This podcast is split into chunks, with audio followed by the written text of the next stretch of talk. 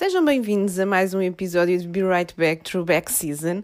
E esta semana trago-vos um tema uh, que foi, uh, no fundo, sugerido, entre aspas, uh, pelo meu namorado, apesar de não ser uma coisa propriamente da altura dele, mas fez-me aqui lembrar que eu gostava muito disto que eu vou falar hoje e estava aqui reprimido já há muito tempo na minha memória. Uh, pois bem, sem mais demoras, eu venho falar-vos uh, do Hugo. Quem não se lembra daquele programa mítico que dava na RTP, ora na RTP1, ora na RTP2, em que consistia uh, num videojogo, salvo seja, que era jogado pelas crianças através das teclas do telefone. Pois é. E isto até veio a propósito do último episódio do DOT, que já agora, se não ouviram, vão ouvir. Um, porque um, o Hugo, no fundo, também entra aqui um bocadinho na categoria de programas aldrabões e de aldrabices que existiam na televisão dos anos 90, 2000. O Hugo é um bocadinho mais antigo do que o Dot. O Hugo uh, é basicamente uma. Portanto, eles começaram o programa em 1996. Isto vem de uma adaptação de um programa que já existia na Argentina. Isto segundo o que eu pesquisei no Google. Uh, o Dr. Google diz-nos logo a informação de tudo, portanto. Uh, e era um programa que já existia desde 92 na televisão argentina e que foi adaptado para a televisão portuguesa em 96. Portanto, um, passou ali numa fase de adaptação da RTP às novas televisões que tinham aparecido, neste caso à SIC e à TVI, e eles trouxeram a adaptação do Hugo também para captar um bocadinho o público mais jovem que estava a fugir, neste caso, para a SIC, por causa de programas como o Templo dos Jogos, o Portugal Radical, portanto eles queriam trazer o people mais jovem ali para o canal. E então resolveram adaptar o Hugo, uh, porque também no fundo era, como vos disse, um videojogo. Mas pronto, vamos, uh, vamos avançar. Porquê é que uh, nós nos lembramos do Hugo e porquê é que o enquadramos nesta história de Aldrabice?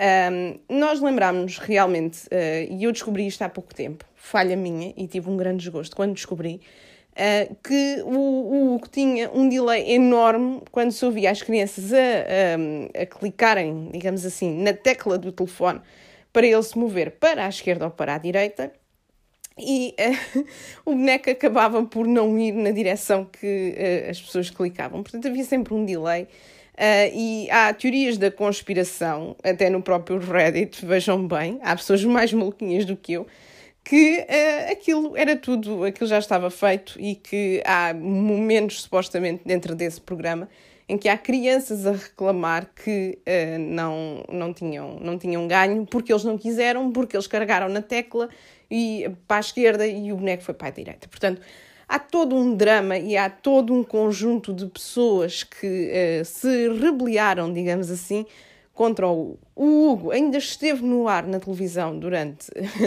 uns bons 5 anos.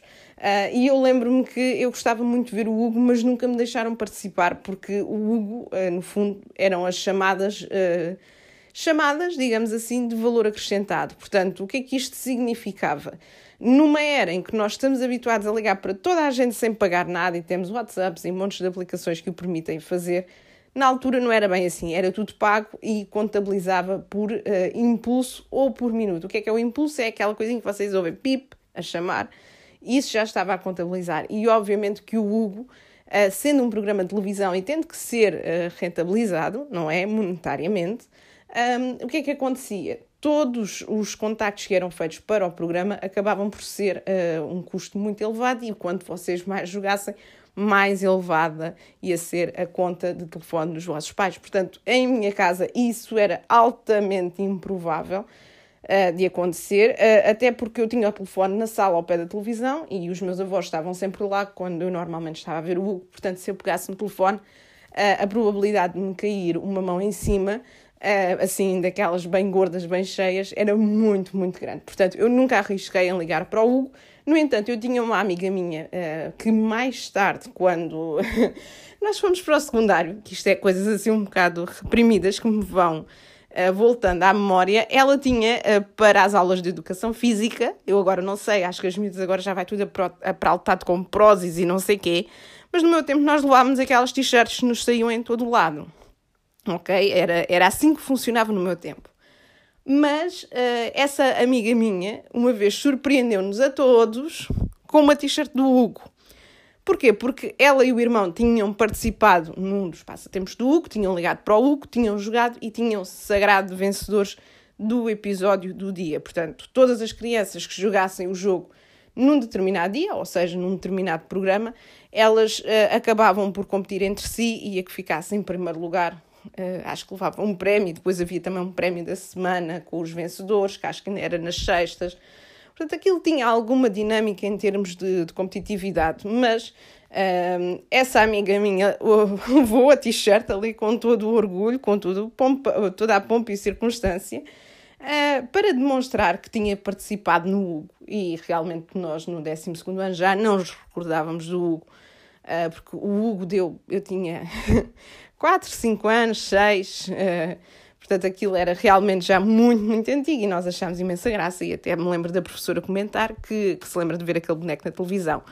O engraçado é que uh, não nos esqueçamos que eu também apanhava a televisão espanhola e o Hugo também tinha uma versão espanhola, uh, mas uh, a versão espanhola era um bocadinho mais hardcore do que a portuguesa, porque acho que o próprio boneco picava, o, o picava entre aspas, o concorrente Uh, e este boneco português, o Hugo, era muito, muito soft. Ele não, não entrava em discussões com as crianças, uh, só dizia aqueles provérbios.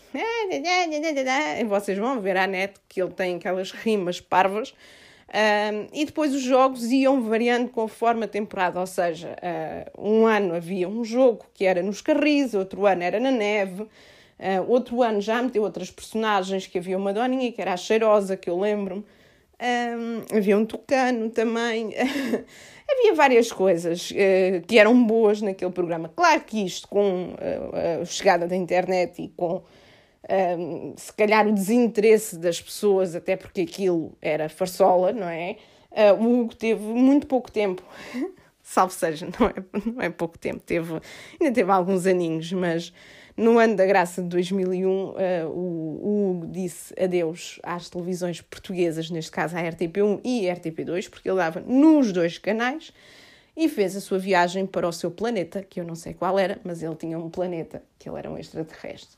Uh, mas pronto, foi bom relembrar-me aqui convosco desta pequena memória que eu tinha aqui reprimida e que, graças à pessoa que me acompanha todos os dias, eu lembrei-me e achei giro de falar convosco, porque no fundo o Hugo acaba por ser transversal à minha geração e a todas as crianças dos anos 90. Toda a gente sabia o que era o Hugo. Portanto, não me venham com coisas, vocês por aí também estão nostálgicos e uh, já agora, se querem continuar a acompanhar esta, esta temporada uh, que nos faz sentir velhos, uh, podem fazê-lo também para além das plataformas habituais, através do Instagram, eu não me, não me canso de dizer, pode underscore be right back no Instagram, está lá tudo. Podem saber em primeira mão quando é que vão sair os episódios e estarem atentos às novidades desta temporada que, parecendo que não, o tempo passa rápido e nós já vamos no quinto episódio, não, no quinto não, desculpem, no quarto episódio, também é que já estou aqui toda queimada em termos de episódios, mas pronto, malta, gostei muito de recordar o Hugo juntamente convosco, espero que vocês também tenham gostado e vemo-nos no próximo episódio. Um beijinho!